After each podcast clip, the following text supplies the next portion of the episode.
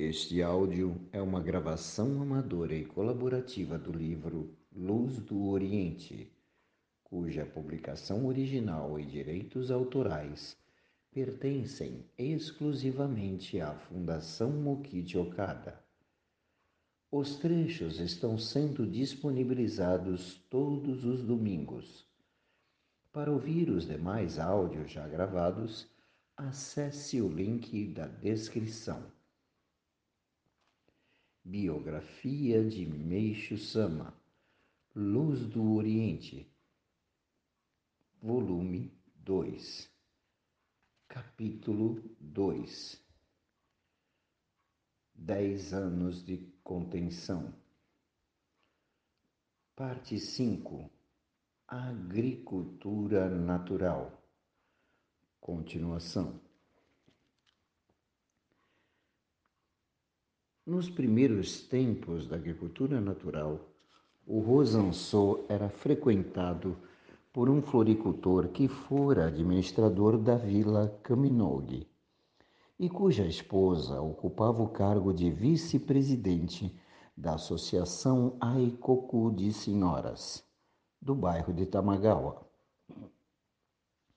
Yoshi, esposa do fundador, também era vice-presidente dessa associação, fundada em 1901 com o objetivo de auxiliar soldados enfermos e familiares vítimas de guerra.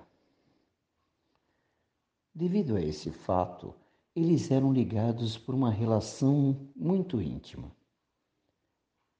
Certo dia, o floricultor levou uma muda de rosa que o fundador lhe havia pedido. E depois de plantá-la, como de costume, ia colocar fertilizante. Nesse momento, Shibui Sosai, que passava por ali, disse: O grande mestre não gosta que se utilizem fertilizantes, sabia? Entretanto, sob a grama, a terra era vermelha. E por isso, segundo o floricultor, as flores sairiam pequenas caso não se colocasse adubo. Nesse momento, o fundador apareceu, acompanhado de Yoshi. Ainda não convencido, o floricultor perguntou-lhe não se pode colocar adubo? O mestre confirmou. É isso mesmo. Ao que ele, firmemente convicto, replicou: Ah, então vou levar essa muda de volta. Eu sou artista de jardinagem. Se derem flores pequenas, quem não vai gostar sou eu.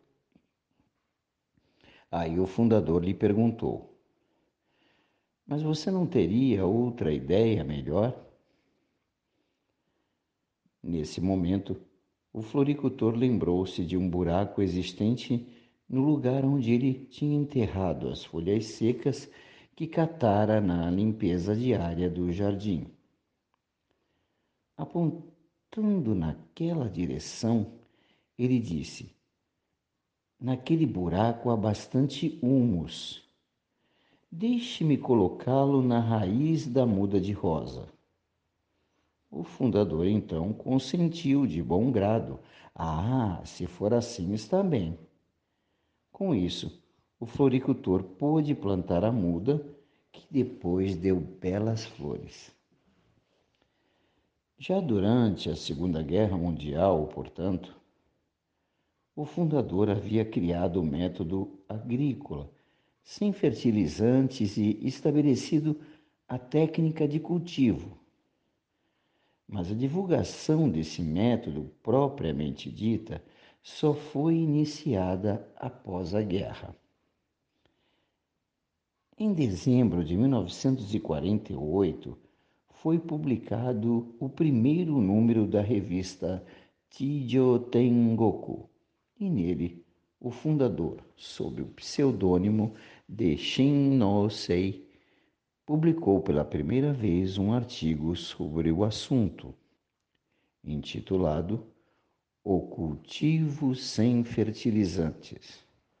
Mais tarde, publicou várias revistas que davam enfoque ao novo método e empenhou-se em divulgá-lo, de modo que ele se expandiu gradativamente por todo o país. A partir de outubro de 1950, foi definido o nome do método, agricultura natural ficando assim decidido desenvolver essa atividade separadamente das atividades religiosas. Nessa ocasião, o fundador compôs 27 poemas com o tema Maná da Vida. Vamos citar dois. Chegou a hora de salvar os agricultores, respeitados como grande tesouro desde os tempos antigos. Que tolice pesquisar o tão profundo mistério do solo através da tão supérflua ciência. Nos anos 10 da era Showa, 1934 a 1942, quando o fundador iniciou a pesquisa da agricultura natural, já começavam a ser muito usados no Japão resíduos de soja importados do continente e fertilizantes químicos como o sulfato de amônia além dos tradicionais adubos feitos com resíduos de couza e de peixe, arenque, sardinha e bacalhau. Nessa época, teve início também o uso de defensivos agrícolas para frutas e verduras. Pelo fato de os defensivos e os fertilizantes não serem usados em grande quantidade, como acontece atualmente, seus malefícios não vinham à tona e apenas se levavam em conta os resultados imediatos, ou seja, a produção maior. Para o Japão, que estava entrando realmente num regime de tempos de guerra, Planejar o aumento da produção de alimentos e estabelecer um sistema de autossuficiência era o assunto urgente do momento. E o aumento da produção de alimentos constituía uma das questões básicas da política nacional daquela época. As críticas em relação à agricultura contemporânea que utiliza fertilizantes químicos em grande quantidade e ampla pulverização de defensivos agrícolas, começaram finalmente a agitar os meios de comunicação após a guerra. A partir dos anos 40 da era Showa, 1965 a 1973, quando os malefícios de tais produtos começaram a se evidenciar. Numa época como esta em que estamos vivendo, a agricultura natural constitui um aspecto muito importante da nova civilização, como meio de salvação através dos alimentos. Mais de 30 anos antes de tais acontecimentos, o fundador captou, por orientação divina, o clima de negligência em relação à natureza e à vida, o qual se oculta atrás da civilização contemporânea. E sentindo os perigos oferecidos pela agricultura química, ele continuou a pesquisar o caminho para solucionar de vez o problema. Ele pregou que a agricultura natural é um método agrícola que se baseia na natureza e a segue. No mundo natural, animais e vegetais se harmonizam e, através de uma interligação orgânica, mantêm a vida. Tudo o que existe no solo são bênçãos que Deus atribuiu ao homem, de modo que, segundo o fundador, praticando-se uma agricultura condizente com as leis da natureza, não há motivo para que as colheitas não sejam fartas. Essas suas palavras mostram uma absoluta certeza de que a agricultura natural é um método agrícola indicado por Deus e condizente, portanto, com as leis da natureza. Essa crença é também sustentada pelos fatos que ele mesmo comprovou na época em que viveu em Tamagawa através de experiências conduzidas sob sua orientação. Pode-se dizer até que a reação antecipada do fundador, referente aos problemas da poluição, é um fato que merece grande atenção na história do Japão. Além disso, é preciso observar que os seus ensinamentos sobre a salvação do mundo e do homem não ficaram limitados a palavras. Ele mostrou o método concreto para realizá-la e ele mesmo o praticou. Mineração Durante a sua vida, o fundador dedicou-se a diversas atividades e uma delas foi a mineração. Ele a iniciou no verão de 1935, ano da fundação da Dai Nippon Kanonkai. Na época, entre as pessoas que foram salvas pelo Jorei, havia uma senhora chamada Yukiko, cujo marido, Nakane Yasuyoshi, dedicava-se à mineração. Ele administrava a mina Daikiti, situada no coração da cordilheira Etigo, no estado de Yamagata. Naquela ocasião estava sem capital de giro e, tendo conhecido o fundador, propôs-lhe que investisse em seus empreendimentos. Mais tarde, nos contatos entre os dois, durante suas frequentes idas ao Jisanso para tratar de negócios, Nakane sentiu-se tocado pela personalidade e pela virtude espiritual do fundador e tornou-se um fiel ardoroso. Interessado na proposta, o mestre enviou o canil a Mitiaki ao local onde estava situada a mina. E diante das informações recebidas, decidiu comprá-la. Em setembro de 1936, Três meses após o primeiro caso Tamagawa, foi até lá com o Kaniwa Shinjiro. A mina Daikiti produzia tungstênio e durante algum tempo as escavações foram intensas.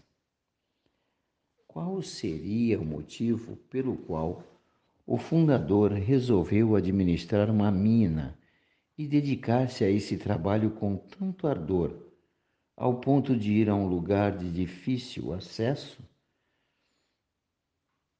Para o desenvolvimento de uma atividade como essa, é necessário um capital bem grande, E naquela ocasião, ele não estava absolutamente em boa situação financeira.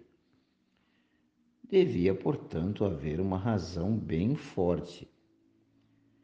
Tempos depois, em diversas oportunidades, o fundador contou aos fiéis a sua real intenção. Em resumo, era a aquisição de capital para as atividades da salvação da humanidade e da construção do mundo ideal na Terra. Na época, além de ter uma família para manter, o fundador ainda se via perseguido por dívidas que precisava saldar. Ele não possuía uma renda fixa, devido às pressões que estava sofrendo. Por outro lado, tinha outros encargos: formar ministros e enviá-los para diversas regiões, publicar os órgãos informativos e editar livros, cuidar de um grande número de pessoas que, ao mesmo tempo em que faziam dedicações, recuperavam-se da saúde. Além disso, para o futuro, tinha o grande sonho de construir um museu de arte. O desenvolvimento de todas essas tarefas exigia um grande capital, de modo que, se ele fosse depender unicamente da oferta de gratidão dos fiéis, seria um peso muito grande para eles. Como a obra divina não permite adiamentos, Presume-se que o fundador tenha escolhido a administração da mina como um dos meios para vencer esse árduo caminho. Além da aquisição de capital, havia nesse empreendimento um ponto muito vantajoso. Proibido de exercer atividades terapêuticas e religiosas, o fundador pôde desviar um pouco a atenta vigilância das autoridades até o término da Segunda Guerra Mundial. Tratava-se de uma profissão a apresentar perante a sociedade. Foi com esse cuidado que, a partir da época em que deu prosseguimento às atividades messiânicas, sob o nome de tratamento de digitopuntura no estilo Okada, ele colocou no portão do Rosansô uma placa com os dizeres Okada Minerações. Além da mina da Ikiti, o fundador iniciou, antes da guerra, a administração da mina Gero. Era uma cidade de águas termais, situada numa região montanhosa. Segundo uma antiga lenda, um pássaro branco ferido foi quem contou às pessoas da fila que ali havia águas termais. Adquirida a mina Guero, foram iniciados os trabalhos no local em 24 de novembro de 1940. Nessa oportunidade, o fundador foi inspecioná-los, acompanhado de Shimizu e Inoue.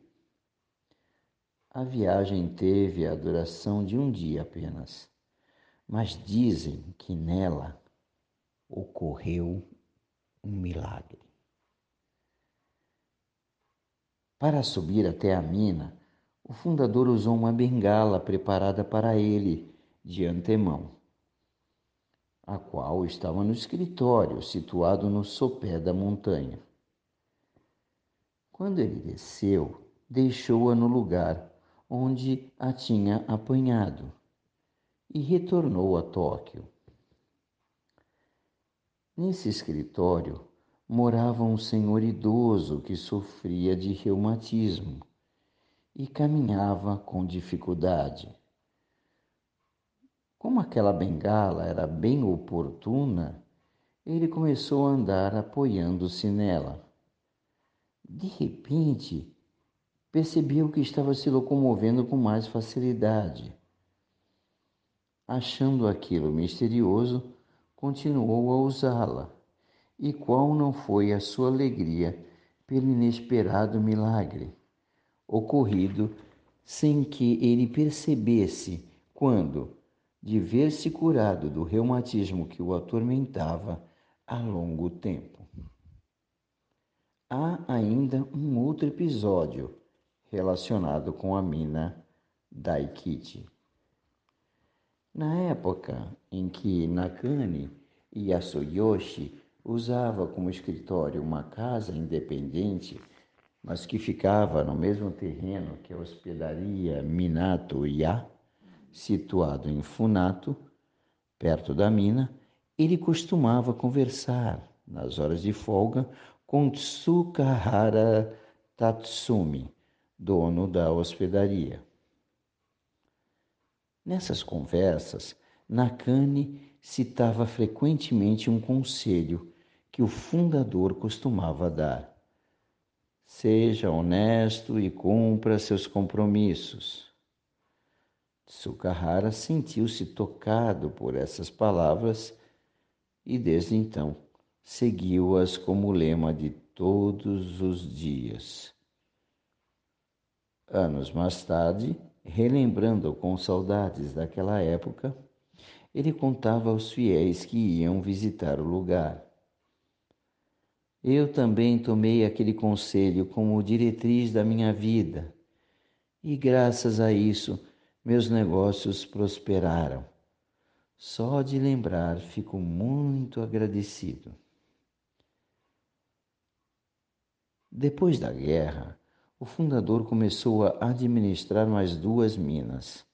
A Morikiti, situada no estado de Akita, perto do lago Tazawa, e a Minakami, no estado de Gunma. Na primeira, as escavações foram iniciadas por volta de 1947 ou 1948. Era um, uma mina bem antiga, cuja história remontava a 400 anos atrás. Tinha ouro, prata, bronze, chumbo e até sulfato de cobre. E na fase mais próspera que esteve sob a direção do fundador, Nela trabalhavam cerca de 20 mineiros.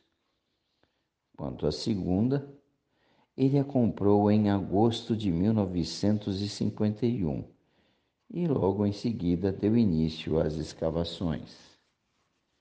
Nessa mina trabalhavam sete ou oito funcionários e aproximadamente 40 jovens dedicantes os quais tiravam em um mês perto de oito toneladas de zinco e chumbo. Com relação ao empreendimento das minas no período pós-guerra, também existem alguns episódios que chegaram até nós. O fato que se segue ocorreu quando um dos discípulos do fundador foi inspecionar a mina Hossokura, situada no estado de Miyagi, na qual o mestre estava interessado. Ao chegar lá, soube que a pessoa que ele deveria procurar estava ausente e só voltaria dali a uma semana. Achando que não poderia esperar tanto tempo, ele resolveu ir embora e retornar na mesma seguinte. Então o fundador chamou a sua casa por meio de um telegrama e perguntou: Como ficou aquele caso? Ele respondeu: Indo a essa mina dias atrás, fui informado de que o encarregado daquele setor estava ausente e só voltaria dentro de uma semana. Pensando que era perda de tempo esperar tantos dias, eu resolvi voltar. Aí o fundador, num tom severo, disse: O quê? Repita. O discípulo obedeceu. Sim, o responsável estava ausente e. Aí o mestre interrompeu. Isso eu entendi. O que eu quero ouvir é o que você disse a seguir. E, num tom mais severo ainda, continuou: Você acha que realizar um trabalho para mim é perda de tempo? Logo em seguida acrescentou, repreendendo-o: Espere quantos dias tiver que esperar. Enquanto não puder cumprir a incumbência que lhe dei, deve ter o que fazer no local. Você diz que é perda de tempo porque não dá muita importância às minhas ordens. Com isso, o fundador advertiu que era leviandade, a falta de sinceridade, usar à toa expressões como desperdício de tempo ao realizar uma tarefa determinada por ele, que tudo desenvolvia como obra divina. Pouco depois desse acontecimento, Inui Motokichi, também a serviço do fundador, foi encontrar-se com determinada pessoa e retornou por ela estar ausente. Entretanto, naquela ocasião, o fundador não disse nada. Por meio desses episódios narrados, pode-se perceber que, ao orientar as pessoas o fundador não visava as atitudes tomadas por elas, e sim o sentimento que as guiava. Vemos também que ele dava orientações de acordo com cada pessoa. Com um profundo significado dentro da providência divina, a atividade de mineração prosseguiu até antes da ascensão do fundador mas os gastos foram grandes e não poderíamos dizer, em termos conclusivos, que essa atividade foi um sucesso. Assim, as minas usadas como recurso financeiro para desenvolver a obra divina, a partir do início da longa época de contenção, tiveram sua missão concluída graças às sinceras contribuições vindas de todo o país, como resultado do espantoso crescimento da Igreja.